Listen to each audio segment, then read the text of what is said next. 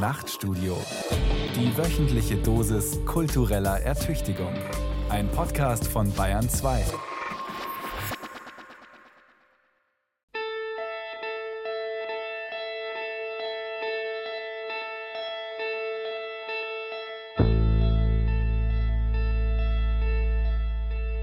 Am Anfang war die Liebe zur Freiheit, der große Wunsch, frei und selbstbestimmt zu sein.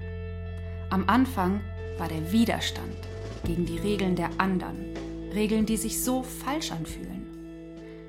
Die 1980er Jahre in Deutschland. Männer machen Karriere und Frauen beschäftigen drei Fragen.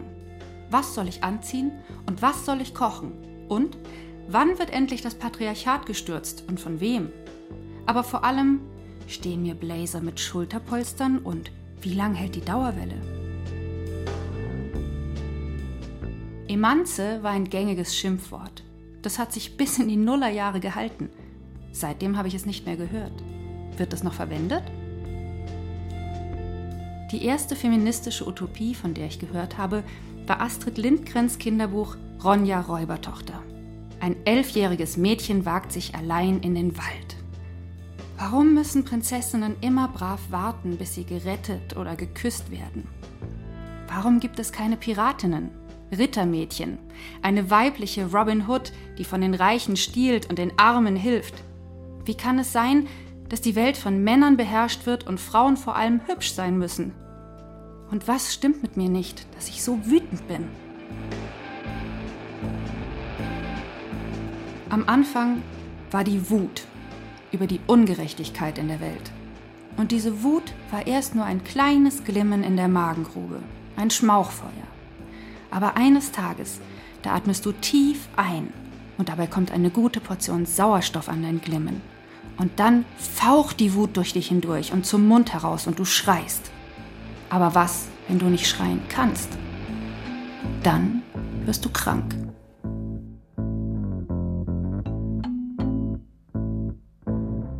Lasst tausend Feminismen blühen. Eine total subjektive Bestandsaufnahme von Laura Freisberg.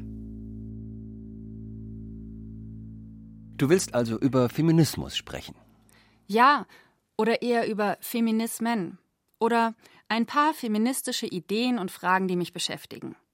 Es gibt ja so viele verschiedene Feminismen. Differenzfeminismus und Gleichheitsfeminismus, Ökofeminismus, Popfeminismus, schwarzer Feminismus, zweite Welle Feminismus und Queerfeminismus. Den einen Feminismus gibt es nicht. Gab es nie. Das soll einer noch durchblicken. Warum braucht man da so viele Labels? Hä? Wollen die nicht alle das Gleiche eigentlich? Also Frauenrechte und so? Weil die Erfahrungen, die Frauen machen, sind sehr unterschiedlich. Und auch die Schlüsse, die daraus gezogen werden. Und es geht ja nicht nur um Frauen, sondern auch um Männer. Und natürlich um all jene, die sich weder als Mann noch als Frau sehen. Aber dann kannst du es ja auch gleich Humanismus nennen. Mm, nein, kannst du nicht. Das liegt an dem System, in dem wir stecken. An der Hierarchie zwischen den Geschlechtern. Am Patriarchat? Gibt's das wirklich noch? Also in anderen Ländern wie Saudi-Arabien vielleicht schon, aber bei uns? Ja, Patriarchat, der Begriff ist blöd, weil da hat man automatisch den Familienpatriarchen im Kopf, den Alpha-Affen, der alles dominiert. Unsere Realität ist natürlich viel komplexer. Passender wäre es, von patriarchalen Strukturen in Gesellschaften zu sprechen. Oder noch besser, von einer patriarchalen Matrix, die uns umgibt und die so tief in unserem eigenen Denken und Fühlen steckt, dass es schwer ist, sie zu bemerken oder zu definieren. Und diese Matrix zeigt sich in unserer Kultur, in unseren Geschichten, in der Art, wie wir Körper wahrnehmen. Wow, patriarchale Matrix. Klingt cool. Da muss ich an den Film Matrix denken, mit Keanu Reeves als Neo, der sich entscheiden muss, ob er die blaue oder die rote Pille schluckt. Und wenn er die rote Pille schluckt, verlässt er die Scheinwelt und blickt hinter den Schleier der Matrix. Ich habe den Begriff aus einem Buch mit dem Titel Die Wahrheit über Eva, übrigens von zwei Männern geschrieben. Karel van Schaik und Kai Michel. Und die beziehen sich zum einen auf Judith Butler. Na, von der habe ich aber schon mal gehört. Das ist doch die Lesbe, die behauptet, es gäbe kein biologisches Geschlecht, sondern nur Gender. Stimmt's? Schön, dass du schon mal von Judith Butler gehört hast. Das ist die Philosophin und Autorin von Das Unbehagen der Geschlechter. Die hat den Begriff der heterosexuellen Matrix geprägt. Die heterosexuelle Matrix ist die Vorstellung, dass Menschen entweder Männer oder Frauen sind und dass es quasi der natürlichen Ordnung entspricht, heterosexuell zu sein. Und alles andere wird als abweichend bezeichnet und pathologisiert. Aha. Und außerdem spricht die Soziologin Patricia Hill Collins von einer Matrix of Domination, also einer Machtstruktur. Oh, muss ich mir die ganzen Namen alle merken? Und warum erklärst du mir das eigentlich so genau? Aus Prinzip. Damit du nicht denkst, ach, das waren zwei schlaue Männer, die diesen coolen Begriff erfunden haben. Nein, die beziehen sich auf zwei Wissenschaftlerinnen. Die eine queer, die andere schwarz, und damit gehören diese beiden Frauen zu Gruppen, die mehrfach diskriminiert werden. Okay, ja, aber, aber die Sache mit der Matrix klingt halt einfach besser als Wörter wie Mehrfachdiskriminierung. Verkauf mir den Feminismus halt mal ein bisschen sexier. Sowas wie Feminismus ist die rote Pille der patriarchalen Matrix. Ja, genau. Ja, das wäre super, aber ganz so leicht ist es halt nicht. Pille schlucken und schon durchschauen wir alles. Ich ahne, worauf du hinaus willst. Jetzt sagst du bestimmt gleich sowas wie lebenslanges Lernen. Sehr gut. Oder sagen wir ein lebenslanges Entlernen von sexistischem Denken. Das klingt mühsam, ist es auch. Aber hey, wenn wir bedenken, dass die patriarchale Struktur Jahrtausende alt ist, dann sind die Fortschritte der letzten Jahrzehnte beeindruckend. Okay, wo fangen wir an? Wir sind schon dabei. Ich nenne mich Laura Freisberg und dich nenne ich einfach nur Mann an meiner Seite. Und wir machen eine Reise durchs Land der Feminismen. Keine historische Abhandlung, sondern eher ein subjektives Nachdenken über ein paar Punkte, die ich wichtig finde. Und wird auch gegendert? Logisch. Und ich rede über den Unterschied zwischen Vagina und Vulva, weil ganz ohne Sex kommt keine Gender-Theorie aus.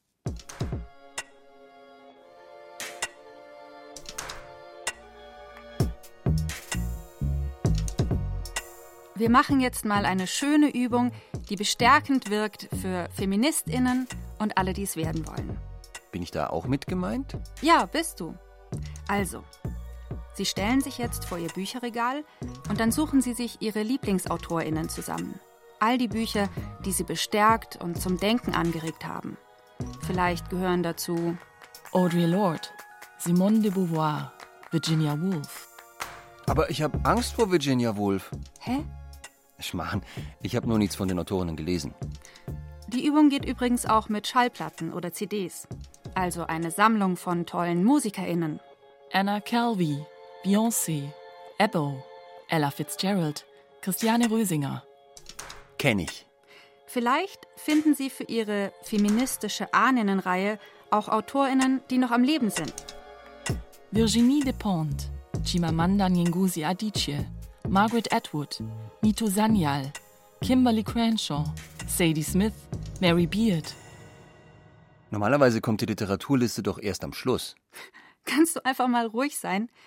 Nur zuhören, nicht immer alles kommentieren? Okay, ich versuch's. So, nun haben wir vor uns einen Stapel mit Lieblingsbüchern. Das können Romane sein, Essaysammlungen oder Graphic Novels. Bei mir kommen auf jeden Fall noch dazu Liv Strömquist, Ursula Le Guin, Brandy Edo Lodge, Dr. Natasha Kelly und Antje Schrupp und noch so viele mehr. Und nun kommt ein bisschen Zauberei.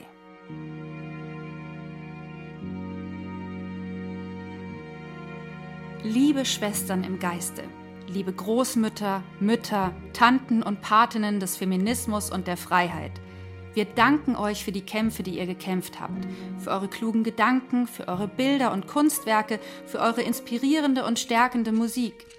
Wir erkennen eure Kompetenz, eure Autorität an. Ihr seid unsere Vorbilder. Wir danken euch, dass ihr uns zeigt, dass wir auf dieser Welt nicht alleine sind mit unserem Bedürfnis nach Lebendigkeit, Unabhängigkeit, Gemeinschaft und Vertrauen.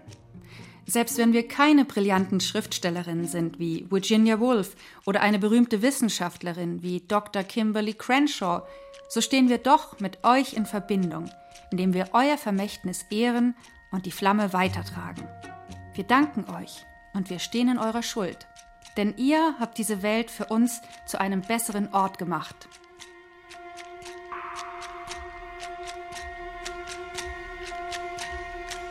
Das war interessant, aber so ganz verstanden habe ich es leider nicht.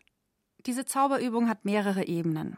Erstens, ich suche mir Vorbilder, die mich bestärken. Wieso Motivationskarten oder, oder Moodboards? Naja, etwas komplexer ist es schon.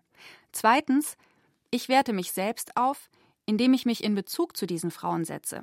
Wenn ich weibliche Vorbilder habe, werte ich symbolisch das Frausein auf. Mhm. Okay, ich gebe dir ein Beispiel. Du konntest als kleiner Junge aus einem Universum von Superhelden schöpfen. Ich hatte niemanden, außer vielleicht Catwoman und später dann Wonder Woman. Aber deine Sprache gerade eben, also die klang nicht so nach Superhelden oder Superheldinnen, sondern irgendwie altmodisch.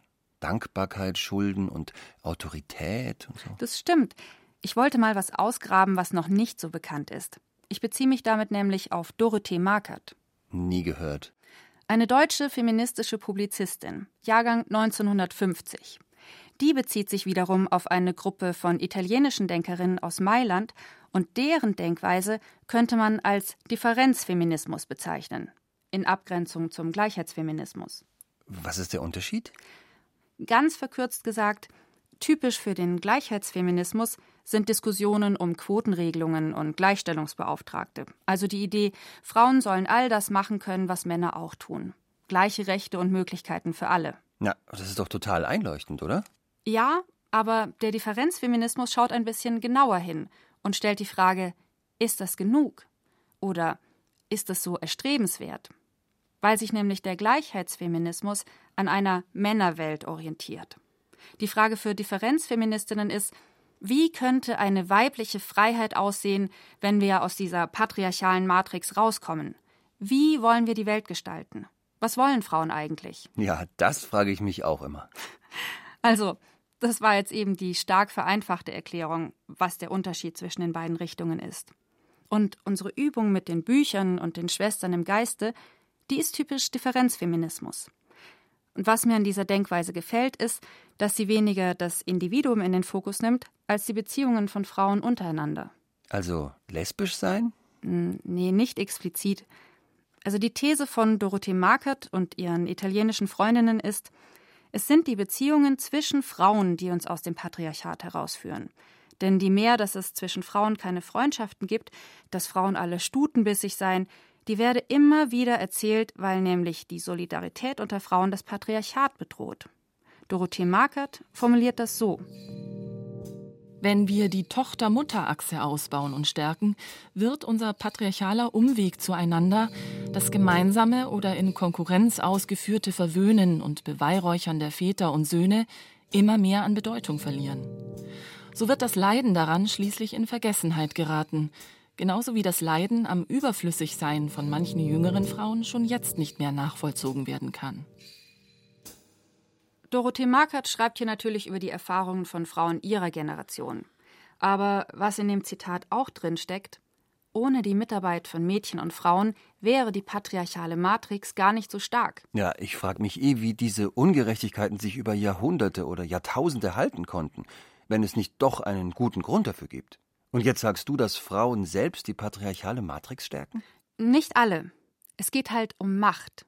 Manche Frauen nutzen ihre beschränkte Macht nicht dazu, andere Mädchen und Frauen zu stärken, sondern um sie klein zu halten. Manchmal bewusst, manchmal weil sie glauben, das müsste so sein. Schau dir Familien an, wie Frauen mit ihren Töchtern oder Schwiegertöchtern, mit ihren Enkelinnen umgehen. Und das findest du auch auf gesellschaftlicher Ebene. Die patriarchale Matrix bleibt ja bestehen, wenn ihre Struktur über Erziehung, Geschichten etc. weitervererbt wird. Frauen erklären den kleinen Mädchen, wie sie sich zu verhalten haben. Frauen erziehen ihre Söhne zu Machos oder zu Rassisten. Aber es können doch auch Beziehungen zwischen Männern und Frauen sein, die das Patriarchat oder die patriarchale Matrix bedrohen können. Vielleicht sogar die Beziehungen zwischen Männern? Zum Beispiel, wenn wir unsere Beziehung nicht so altmodisch leben. Oder wenn ich als Vater meine Tochter bestärke. Oder meinem Sohn etwas anderes vorlebe, ich finde nämlich, dass auch Männer innerhalb dieser patriarchalen Matrix eingeschränkt werden. Kleinen Jungs wird schon gesagt, dass sie nicht weinen dürfen. Na ja. Doch, und das finde ich furchtbar. Die lernen schon ganz früh, dass sie ihre Gefühle verstecken oder unterdrücken müssen. Sie lernen, was ich fühle, ist falsch. Schwäche zeigen ist falsch. Wir könnten ja den Aussagen der Differenzfeministinnen ein kleines Update verpassen. Das klänge dann so. Es sind die Beziehungen zwischen Feministinnen, die uns aus der patriarchalen Gesellschaft herausführen. Und in eben diesem kleinen gesprochenen Gender Gap können sich natürlich alle wiederfinden. Heterosexuelle Cis-Frauen, Lesben, Menschen, die trans sind, non-binär, schwul, queer, sogar Cis-Männer, die keine Lust mehr auf toxische Männlichkeitsbilder haben. Nimmst du mich jetzt gerade in deinen Feminismus mit auf? Naja, dafür musst du schon selbst was tun. Ein erster Schritt wäre zum Beispiel, wenn Männer mal untereinander über solche Themen reden würden. Über Feminismen, über ihre Gefühle, über toxische Männlichkeit. Mein Eindruck ist, dass ihr Typen höchstens mal mit euren Partnerinnen über wirklich persönliche Dinge redet. Nö, nicht nur. Aber wir haben halt andere Themen. Also, und ich will meine Kumpels ja auch nicht voll jammern. Ah, und mich schon? Ja, du jammerst mich ja auch voll.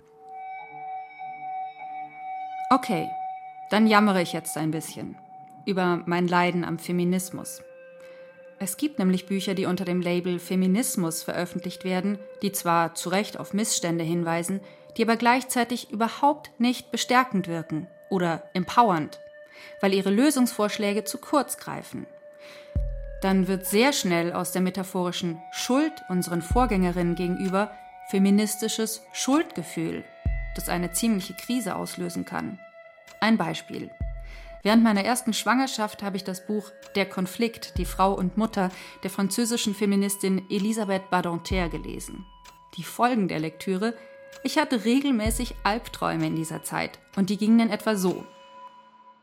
Ich in bequemer Umstandskleidung treffe in einer Bar auf die schicke Münchner Literaturwissenschaftlerin Barbara Finken, Autorin von Die deutsche Mutter, der lange Schatten eines Mythos die dort mit Elisabeth Badonter verabredet ist. Guten Abend. Eine Flasche Cremant, bitte. Und was trinken Sie? Frauen, Balance, Tee. Ich habe Rhabarberschorle bestellt. Wissen Sie, wenn ich Feierabend habe und Lust, mich ein bisschen zu streiten, dann komme ich gerne hier vorbei. Wie schaut's bei Ihnen aus? Gehören Sie zu den wenigen werdenden Muttis, die sich trotzdem wahrhaftig auf ihren Beruf einlassen? Was soll das denn sein, wahrhaftiges Einlassen? Das bedeutet, dass ich nicht das Kind über meine Karriere stelle, wie es doch so viele Frauen in Deutschland tun. Elternzeit, dann ab in die Teilzeit und damit Bedeutungslosigkeit. Mhm. Mal ernsthaft. Warum bloß verzichten Frauen so leicht und freiwillig auf Erwerbstätigkeit und Macht im öffentlichen Raum? Hm?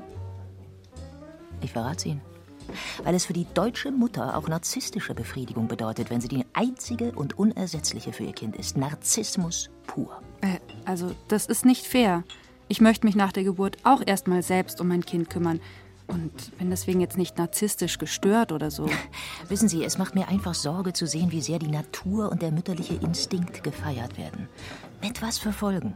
Die deutschen Frauen bekommen weniger Kinder als die Französinnen weil es dort diesen Aufruf zur totalen Mutter bisher nicht gab und weil sie von der Gesellschaft mit der Kindererziehung nicht alleine gelassen werden. Worauf meine Freundin im Geiste, Madame Badonter, ja auch brillant in ihrem Buch Der Konflikt hinweist. Ha, da kommt sie ja schon. Ah, merci, chère Barbara. Bisous. Ich sehe, Sie sind schon am Diskutieren. Danke, dass Sie mein Buch erwähnen. Die deutschen Frauen sollten es dringend lesen.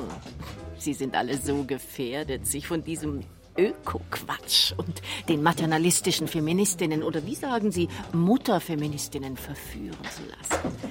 Aber die Mutterliebe ist vor allem ein gesellschaftliches Konstrukt. Es wird so getan, als wüsste nur Maman, was richtig ist für das kleine Monsieur n'importe quoi. Nee, das sage ich ja auch gar nicht. Aber ein paar Monate aussetzen, das ist doch kein Beinbruch, oder? Ein paar Monate? In der Zeit ziehen andere an Ihnen vorbei. Und wenn Sie Unternehmerin sind, können Sie sich sowieso nicht leisten, so lange zu pausieren. Chin Chin. Chin Chin. Oh, Sie trinken wohl lieber Rhabarberschorle. Ja, ich bin schwanger. Ja, das habe ich schon gesehen. Aber so ein bisschen Cremant ist gut für den Kreislauf, croyez-moi. Wobei, Sie haben wahrscheinlich vor, auch nach der Geburt auf solche Freuden zu verzichten und lange zu stillen. Zum Glück sind solche Frauen en France eher in der Minderheit. Aber diese Minderheit hält sich für die Avantgarde. Stillen, Stoffwindeln waschen und Biobrei selbst einkochen. Frauen sind aber keine Schimpansen. Und mit der ganzen Still- und Ökobewegung wird nur das schlummernde Säugetier geweckt. Ich soll eine Schimpansin sein, wenn ich vorhabe, mein Kind zu stillen?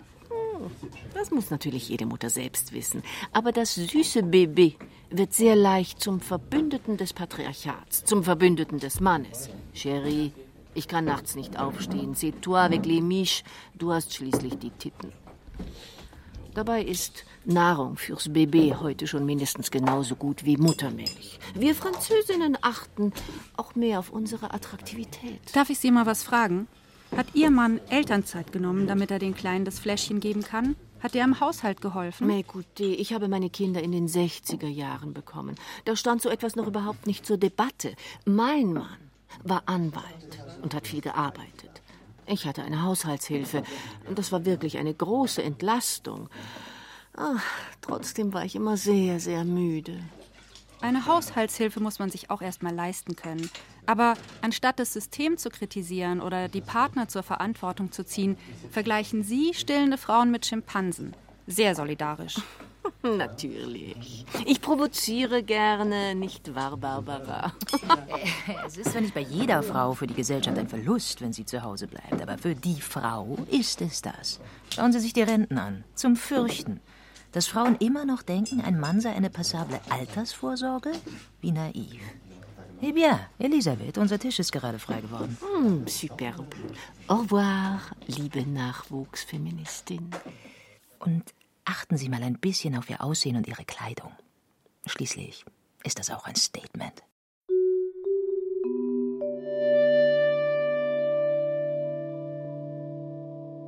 Dieses Gespräch zwischen Madame Badonter, Frau Finken und mir hat natürlich nie stattgefunden. Aber die Aussage mit dem schlummernden Säugetier habe ich mir nicht ausgedacht. Natürlich haben Frau Finken und Madame Badonter recht. Im Wettbewerb um Jobs und Attraktivität können Frauen selbst wenn sie privilegiert sind, nicht auch noch die Auszeichnung als beste Mutti bekommen. Alle zweieinhalb Stunden stillen oder den Karottenbrei täglich frisch einkochen, sich gepflegt und fit halten, gleichzeitig Vollzeit arbeiten und abends noch Lust auf ein ausdauerndes Liebesspiel mit dem Partner haben, das geht nicht. Stimmt, das geht nicht. Aber es ist doch auch Quatsch zu glauben, Mütter müssten das alles leisten. Wer sagt das denn? So konkret sagt es niemand. Das ist vielleicht eher so eine irrsinnige Melange an Ansprüchen.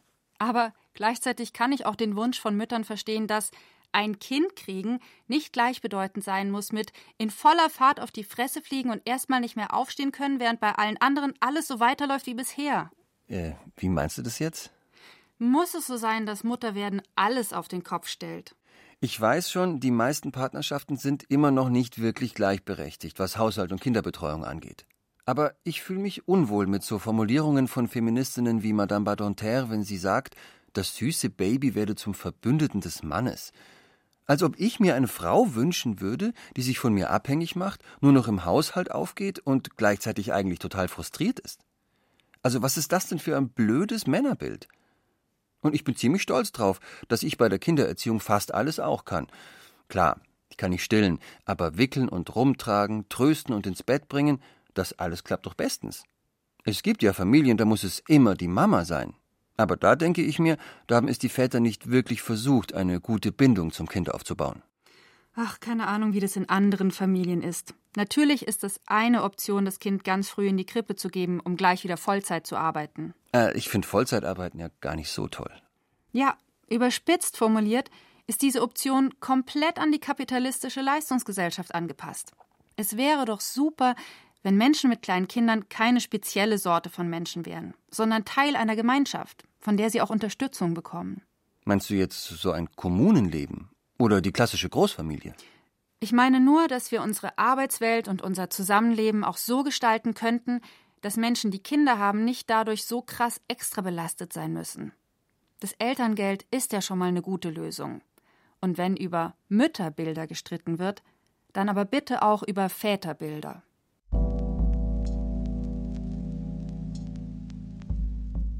Wenn wir schon bei so körperlichen Themen wie Schwangerwerden sind, ich habe ja versprochen, über das weibliche Geschlecht zu sprechen. Da gibt es nämlich ein Problem. Nicht mit dem Geschlecht, sondern mit dem darüber sprechen. Ich zum Beispiel bin mit dem Begriff Scheide aufgewachsen und fand schon als kleines Mädchen das Wort furchtbar. Und als ich dann lernte, dass eine Scheide die Hülle für ein Schwert ist, fand ich das noch blöder. Etwas von mir soll sein wie eine Hülle, eine Verpackung, an sich nutzlos, solange nichts reingesteckt wird? Dann schon lieber ein Schwert haben. Als Teenager lernte ich dann das Wort Vagina. Nur, von der Bedeutung her ist das halt auch nicht besser als Scheide. Der italienische Anatom und Chirurg Matteo Realdo Colombo, der das Wort Vagina 1599 in die Medizin einführte, begründete seine Wahl in der Abhandlung De Re Anatomica mit der Beschreibung des weiblichen Sexualorgans als desjenigen Teils, in den der Spieß eingeführt wird wie in eine Scheide. Das ist umso bemerkenswerter, als von Colombo beispielsweise auch die Bezeichnung Labina minora, innere Schamlippen, stammt. Offensichtlich war er also durchaus in der Lage, die Vulva zu sehen, zu beschreiben, nicht jedoch zu erkennen. Das schreibt Mitu Sanyal in ihrem 2009 erschienenen Buch Vulva, die Enthüllung des unsichtbaren Geschlechts. Eine kleine Kulturgeschichte des Abendlandes anhand der Darstellung des weiblichen Genitals in Alltag, Folklore, Medizin, Mythologie, Literatur und Kunst. Mit Vagina ist also der Teil des weiblichen Geschlechtsorgans gemeint, der im Körperinneren liegt. Als Vulva wird der Teil bezeichnet, der sichtbar ist, nämlich die Klitoris sowie die inneren und äußeren Schamlippen. Und die Klitoris ist nicht nur dieses kleine Ding, das in der Größe variieren kann von Perle bis Mini-Penis. Sie ist auch ein beeindruckender Schwellkörper im Körperinneren. Das alles wird ausgeblendet, wenn wir nur von Scheide oder Vagina sprechen. Vulva, das klingt für manche vielleicht noch ungewohnt. Für mich klingt es nach wohl wahr. Es ist wohl wahr, dass Frauen eine Vulva haben. Sorry, ich muss mal.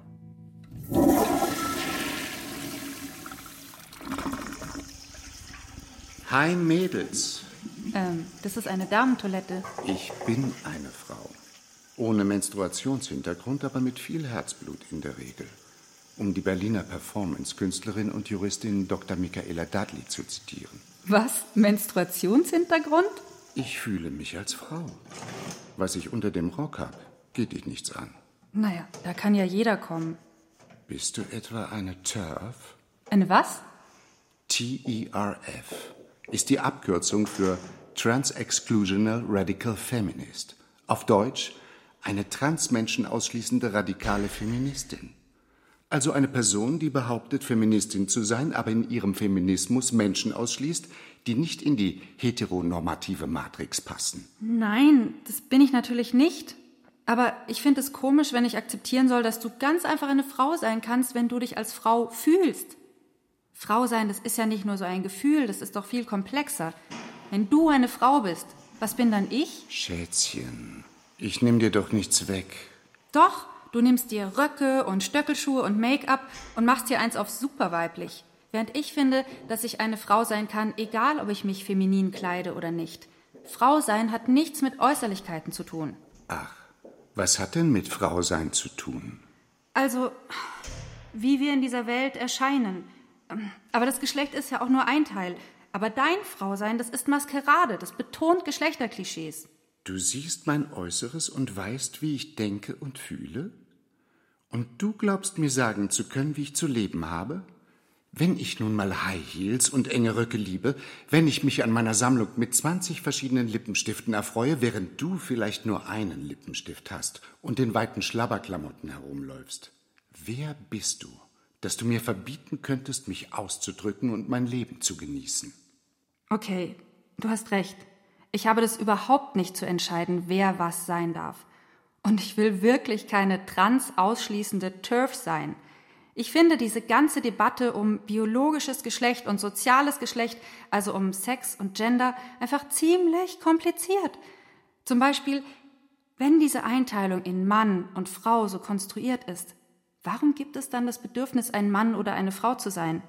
Ich meine, mir gefällt auch nicht alles am Frausein. Trotzdem will ich mein Geschlecht nicht ändern, sondern lieber die Ungerechtigkeit in der Gesellschaft. Und dann lese ich so Zitate wie die von dem Berliner Transmann Linus Giese, der Sätze sagt wie Ich bin ein Mann, aber ich hab halt ne Vulva. Das klingt so nach Es ist so. Punkt. Und das überfordert mich. Get over it. Du bist vielleicht überfordert. Aber für andere hängt ihr ganzes Leben, ihre Freiheit davon ab, ob sie so leben dürfen, wie sie wollen oder nicht. Du könntest dir auch einfach das Buch von Linus Giese kaufen und dich mal wirklich auf seine Lebensrealität einlassen. Na, passt schon. Macht doch, was ihr wollt. Moment. Ganz so einfach ist es nicht. Ich erwarte von dir mehr als nur ein Macht doch, was ihr wollt. Du kannst dich nicht Feministin nennen und dabei nur mit deinen Sisters solidarisch sein. Sisters? Deinen Cis-Sisters, also den Cis-Frauen in Abgrenzung zu Transfrauen. Okay, okay, dann bin ich halt solidarisch. Wie denn? Was denn? Ein wichtiger Punkt ist, Transfeindlichkeit erkennen und benennen. Also andere als TERF beschimpfen. Wenn es notwendig ist, ja. Reden wir zum Beispiel über J.K. Rowling. Die Autorin von Harry Potter? Sie hat zu Beginn der Corona-Krise im Frühjahr 2020 ziemlich rumpolemisiert. Es ging um einen Artikel, der beschreibt, dass Menschen, die menstruieren, auch in der Corona-Krise Zugang zu Hygieneartikeln, Toiletten, sauberem Wasser und Seife haben sollten. Und wie prekär die Lage für viele von ihnen ist.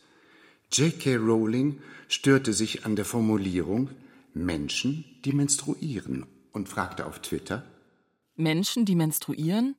Ich bin mir sicher, dass es mal ein Wort für diese Menschen gab. Kann mir jemand helfen? Wumben? Wimpernd? Wumert? Das heißt, sie tut so, als wäre ihr das Wort Women nicht mehr eingefallen, weil in dem Artikel von Menschen, die menstruieren, die Rede ist. Genau. Aber wenn du dir eben diesen Artikel durchliest, dann spricht er sehr wohl von Mädchen, Frauen, aber erwähnt eben auch non-binäre Menschen. Und ein paar Zeilen weiter ist wieder ganz allgemein von Frauen die Rede, nämlich von geschätzt 500 Millionen Frauen weltweit, die nicht die Hygienemittel besitzen, um ihre Menstruation gut durchzustehen. J.K. Rowling suggerierte aber mit ihrem Tweet, dass die Bezeichnung Frauen abgeschafft würde. Dabei ging es den Autorinnen lediglich darum, Menschen, die sich selbst nicht als Frauen bezeichnen, die aber ihre Tage haben, mitzudenken. Aber für Frau Rowling, das schreibt sie auf ihrem Blog, sind so Formulierungen wie Menschen, die menstruieren, herabwürdigend. Aber in dem Zusammenhang geht es doch um biologische Funktionen. Und nicht alle Frauen menstruieren. Auf mich wirkt es so, als wollte sie sich künstlich über etwas aufregen. Künstliche Aufregen ist gut. Die Frau hat eine regelrechte Wahnvorstellung entwickelt, wenn es um Menschen geht, die trans sind. Ihre Horrorvorstellung ist ein Mann, der einfach nur behauptet, eine Frau zu sein, um dann in Schutzräume von Frauen einzudringen. Es ist für uns aber eine wichtige Errungenschaft, wenn wir unser Transsein nicht erst beweisen müssen. Und damit meine ich nicht den Kleidungsstil, sondern die Einnahme von Hormonen oder gar geschlechtsangleichende Operationen. Naja, aber da ist ja noch viel Spielraum dazwischen, also zwischen der Aussage, ich bin eine Frau und einer geschlechtsangleichenden Operation. Das stimmt. Aber in Deutschland war so eine Operation bis zum Jahr 2011 die Voraussetzung für Transmenschen, wenn sie eine Personenstandsänderung beantragen wollten. Also wenn auch auf dem Papier aus Stefan Stefanie werden sollte oder umgekehrt. Ja, es musste eine Operation sein, bei der die reproduktiven Fähigkeiten zerstört wurden. Das ist zum Glück nicht mehr so. Weshalb es auch sein kann, dass ein Mann schwanger wird. Zumindest ein Mann, der trans ist. Ha, darum würden ihn bestimmt viele Männer, also Cis-Männer, beneiden. Mir geht es bei berühmten Menschen wie J.K. Rowling vor allem darum, dass sie verantwortungsvoller sind, wenn sie in die Welt hinaus twittern. Rowling hat auf Twitter 14,2 Millionen Follower. Unter denen sind bestimmt auch einige Menschen, die trans sind oder Jugendliche, die gerade eine schwierige Phase haben. Und da sollte sie nicht ihre Reichweite dazu nutzen, gegen eine inklusive Sprache und gegen uns zu polemisieren. Klar, da bin ich voll bei dir.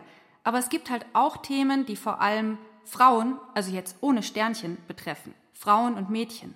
Ich habe dazu einen Essay von Antje Schrupp gefunden, in dem sie über das Schwangerwerden können nachdenkt. Darin schreibt sie, es gibt gute Gründe, die reproduktive Differenz und die Geschlechterdifferenz getrennt voneinander zu betrachten und sich bewusst zu machen, dass beides zwar zusammenhängt, aber nicht deckungsgleich ist.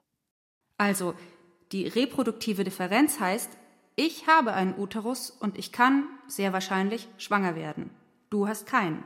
Das habe ich schon verstanden. Aber wir identifizieren uns beide als Frau. Es besteht also keine Geschlechterdifferenz. In der Tat. Jetzt schreibt Antje Schrupp aber weiter. Gleichzeitig aber ist anzuerkennen, dass die reproduktive Differenz existiert und für feministische Diskurse eine Rolle spielen muss. Es ist nicht prinzipiell problematisch, biologische Unterschiede wahrzunehmen und sie bei politischen Debatten zu berücksichtigen. Das Problem ist, dass das heute häufig als Schlagabtausch zwischen konkurrierenden, angeblich wissenschaftlichen Fakten geschieht. Vermutlich, weil wir alles Biologische automatisch unter gegeben subsumieren. Aber Biologie muss interpretiert werden. Sie spricht nicht für sich. Und damit befinden wir uns wieder im Bereich der Politik. Eine interessante Denkerin, diese Frau Schrupp. Biologie muss interpretiert werden. Das notiere ich mir gleich mal. Ich verstehe das jetzt so.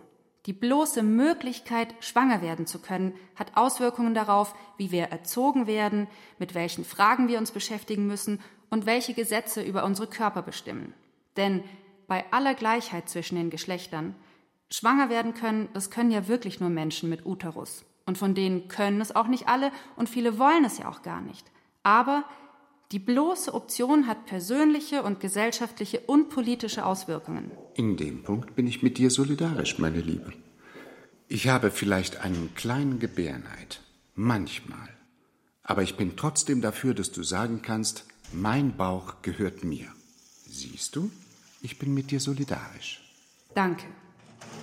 Und danke, dass du überhaupt mit mir solche Diskussionen führst. Das ist bestimmt ermüdend. Ja, ich brauche viel Schönheitsschlaf in dieser transphoben Welt.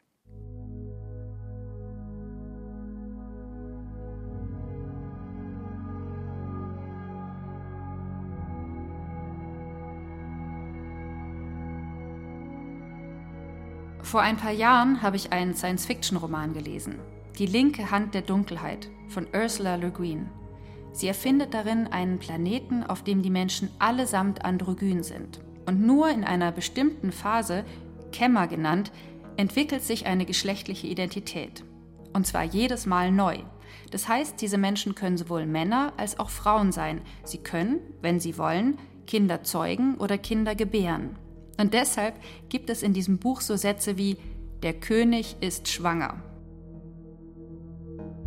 Nachdem ich für fast 400 Seiten in diese Welt eingetaucht war, habe ich eine große Traurigkeit darüber verspürt, was uns entgeht, wenn wir andere Menschen nur durch eine bestimmte Brille wahrnehmen, was uns an Freundschaften zwischen Männern und Frauen entgeht, aber auch, welche Freundschaften wir verpassen, weil wir in unserem Denken möglicherweise durch rassistische Strukturen geprägt worden sind. Ich weiß, dass ich auf jeden Fall noch einiges zu lernen habe. Deshalb eine Verabredung im Buchladen mit Becky, einer schwarzen deutschen Aktivistin, die zwar eigentlich keine Lust mehr hat, mit weißen Feministinnen zusammenzuarbeiten, die sich aber trotzdem Zeit nimmt. Hallo.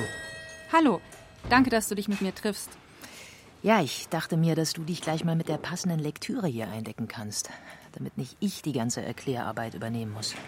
Es gibt mittlerweile schon sehr viele Bücher zum Thema struktureller Rassismus und auch ein paar zum Thema intersektioneller Feminismus. Hier schau mal.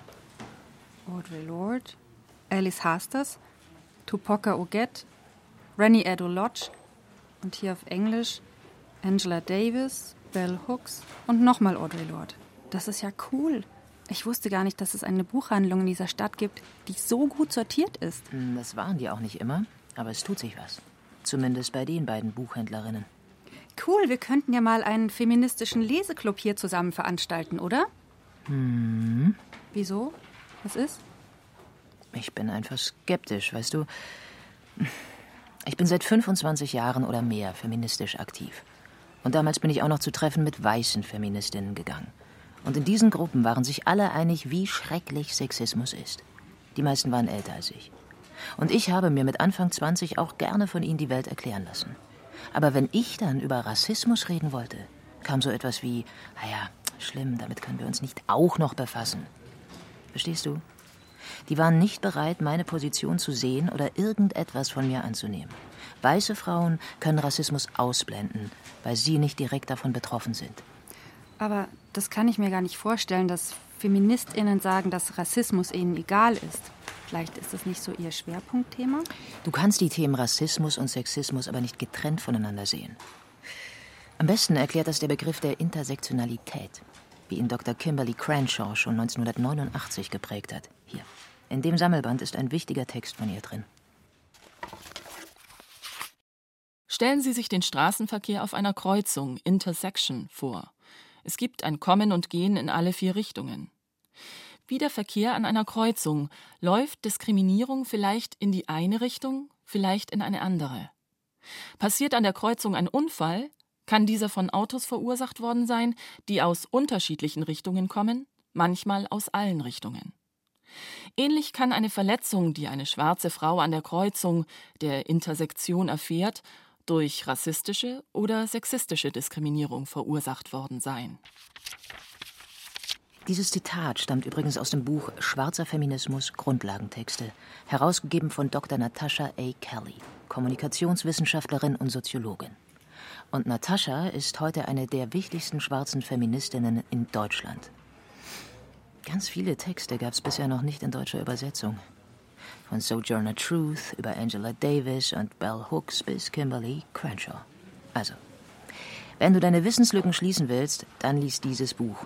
Schwarzer Feminismus von Natascha A. Kelly. Habe ich mir notiert. Ein intersektioneller Feminismus ist also ein Feminismus, der diese unterschiedlichen Diskriminierungserfahrungen mitdenkt, der nicht davon ausgeht, dass wir alle gleich sind. Da werden Männer und nicht-binäre Menschen ja auch mitgedacht, oder? Zum Beispiel Person of Color und homosexuell? Genau, deswegen ist meine Forderung, zum Beispiel, wenn ich Vorträge halte, check deine Privilegien. Aber was du über die Frauengruppen erzählt hast, das tut mir leid. Das ist ja auch die Generation meiner Mutter. Friedensbewegt, haben gegen den Abtreibungsparagraphen 218 gekämpft und Kaffee gab es nur von indigenen Genossenschaften. Ich würde schon sagen, dass diese Frauen und Männer gegen Rassismus waren und, und sind, vor allem gegen den nationalsozialistischen Rassismus ihrer Elterngeneration. Aber die kommen nicht auf die Idee, dass sie vielleicht selbst rassistische Denkweisen verinnerlicht haben. Na, zum Glück tut sich was. So viele coole schwarze Frauen und Männer so viele coole People of Color da draußen. Unsere Community wird immer sichtbarer und lauter. Das macht mich wirklich glücklich. Aber das ist eine Entwicklung, die auf jahrzehntelanger Arbeit aufbaut. Weißt du, manche Feministinnen tun jetzt so, als wäre Intersektionalität das neue Ding. Da muss ich echt lachen. Wie gesagt, den Begriff hat Dr. Kimberly Cranshaw 1989 in die Debatte eingebracht. Aber halt in den USA, nicht hier in Deutschland. Die deutsche Frauenbewegung könnte das Thema Rassismus auch schon seit den 80er Jahren auf der Agenda haben, dank Audre Lorde. Denn da hat Deutschland wirklich eine besondere Geschichte vorzuweisen. Die schwarze Bewegung in Deutschland ist nämlich aus der Frauenbewegung hierzulande entstanden. Das ging natürlich nur, weil die damals auch wirklich stark war. Die US-Amerikanerin Audre Lorde, Jahrgang 1934, kam Mitte der 80er Jahre als Gastdozentin nach Deutschland. Sie nannte sich selbst stolz Black, Lesbian, Feminist, Mother, Poet, Warrior. Schwarze, Lesbe, Feministin, Mutter, Poetin, Kriegerin und Aktivistin. Und Audre Lorde hat sich gedacht, es muss doch auch schwarze Frauen in Deutschland geben. Über ihre Seminare ist sie dann in Kontakt gekommen mit jüngeren Frauen wie Mai Ayim und Katharina Oguntoye, beide damals Anfang 20. Audrey hat dann die beiden ermutigt, zu schwarzen deutschen Lebensgeschichten zu recherchieren. Und sie finden heraus, schwarze Deutsche gibt es nicht erst seit Kriegsende, sondern schon viel länger. Aus dieser Recherche ist schließlich das Buch Farbe bekennen. Afrodeutsche Frauen auf den Spuren ihrer Geschichte entstanden. Ja, das kenne ich sogar. Ja. Jedenfalls war dieses Buch so wichtig, dass sich daraufhin die Initiative Schwarze Menschen in Deutschland gegründet hat. Bis heute eine der wichtigsten Organisationen für schwarze Menschen. Und ich muss sagen, ich war sehr glücklich, als ich dort andere schwarze Frauen kennengelernt habe. Das ist schon ein Verständnis auf einer anderen Ebene. Und ich muss nicht mehr so einen Eiertanz um die White Fragility machen. Was ist White Fragility nochmal? Diese Empörung, wenn man weiße Menschen auf ihr Weißsein, auf ihre Privilegien, auf strukturellen Rassismus aufmerksam macht. Okay, das muss ich aber auch zugeben. Es fühlt sich irgendwie blöd an, immer als Weiße bezeichnet zu werden. Ich fühle mich nicht weiß. Also das hatte ja bisher keine besondere Bedeutung für mich. Weil dein Weißsein normal ist? Und ich bin die andere? Die Exotin? Hm, ja. Mir ist schon klar, dass es für weiße Frauen nicht so leicht ist, ihre Privilegien zu erkennen, wenn sie sich als Frauen eher immer mit der Opferrolle identifiziert haben. Etwas überspitzt ausgedrückt. Aber schau dir die Geschichte an. Weiße Frauen waren Siedlerinnen in den Kolonien. Weiße Frauen waren die Ehefrauen von Sklavenhaltern. Weiße Frauen sind die Mütter und Freundinnen von Männern, die nicht weiße Menschen durch die Straßen hetzen. Weiße Frauen haben Trump gewählt. Weiße Frauen sitzen in der AfD. Ich hab's kapiert. Deswegen weisen schwarze Feministinnen wie Bell Hooks und Angela Davis mit Recht darauf hin, dass weiße Frauen nicht die natürlichen Verbündeten aller Frauen sind. Das heißt, die Frage ist also weniger, ob ich eine Rassistin bin, das bin ich hoffentlich nicht, also nicht bewusst, sondern die Frage ist, ob ich Antirassistin bin. Ja, genau. Ganz ähnlich hat das Angela Davis auch schon formuliert. Aber meine Frage an dich ist, was macht dich zur Antirassistin? Ich muss was dafür machen? Naja, denk mal nach. Es gibt genug Situationen im Alltag, wo einem Rassismus begegnet. Sagst du was? Ich wollte gerade antworten, das bringt doch oft nichts. Aber das ist auch White Privilege, oder? Wenn ich Alltagsrassismus ignorieren kann, weil ich nicht direkt davon betroffen bin? Ja. Und wie hältst du das aus? Ich halte es auch nicht gut aus. Denn wenn ich jemanden darauf aufmerksam mache, dass ein Verhalten oder eine Aussage rassistisch war, dann bin fast immer ich die Böse, egal wie alt diejenigen sind. Und ich muss sagen, das ist echt anstrengend. Mehr als anstrengend. Das nagt an mir. Es gibt einen Fachbegriff. Mikroaggressionen. Die sind wie Mückenstiche. Stell dir vor, deine Seele, deine Gefühlswelt wäre mit tausend kleinen Mückenstichen übersät. Und ein dickeres Fell, also in Anführungszeichen, das hilft dann wahrscheinlich auch nicht. So eine blöde Formulierung.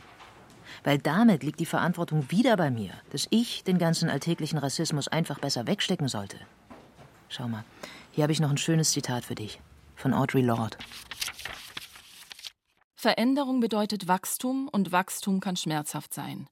Aber wir stärken unsere Selbstdefinition, indem wir uns in unserer Arbeit und unseren Kämpfen mit denen zusammentun, die wir als anders definieren, obwohl wir die gleichen Ziele teilen.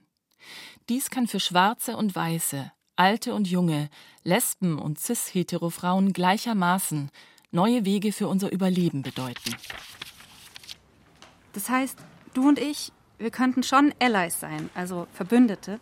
Ja, da liegt der Ball jetzt in deinem Feld. Okay, danke.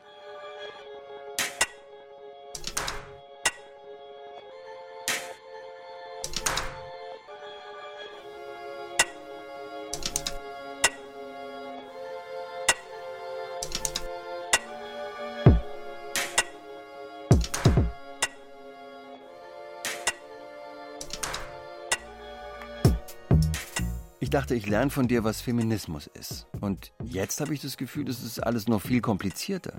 Sogar du machst aus feministischer Sicht nicht immer alles richtig. Sogar ich? Ich bin ja auch nur ich und nicht Deutschlands Superfeministin. Aber es geht ja auch nicht darum, keine Fehler zu machen, sondern eher, sich regelmäßig zu hinterfragen. Wir stecken ja schließlich noch in der patriarchalen Matrix. Das heißt, Manche Dinge fallen uns möglicherweise noch gar nicht auf. Also mir ist aufgefallen, dass ich mir über sehr viele Dinge noch nicht wirklich Gedanken gemacht habe. Es ist ein bisschen wie eine Party, von der ich gar nicht wusste, dass sie stattfindet. Und da sind all diese Leute. Und ich denke mir, warum habe ich bisher immer nur alleine auf der Couch gehockt, anstatt mit ihnen zu feiern?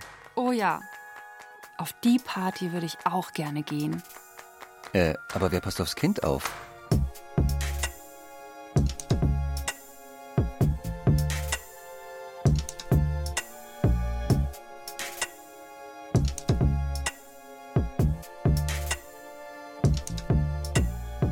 Lasst tausend Feminismen blühen. Eine total subjektive Bestandsaufnahme von Laura Freisberg. Es sprachen Katja Bürkle, René Dumont, Stefanie Metzger, Katja Schild, Lenz Schuster und die Autorin. Technik Roland Böhm. Regie und Redaktion Stefanie Metzger. Eine Produktion des Bayerischen Rundfunks 2021.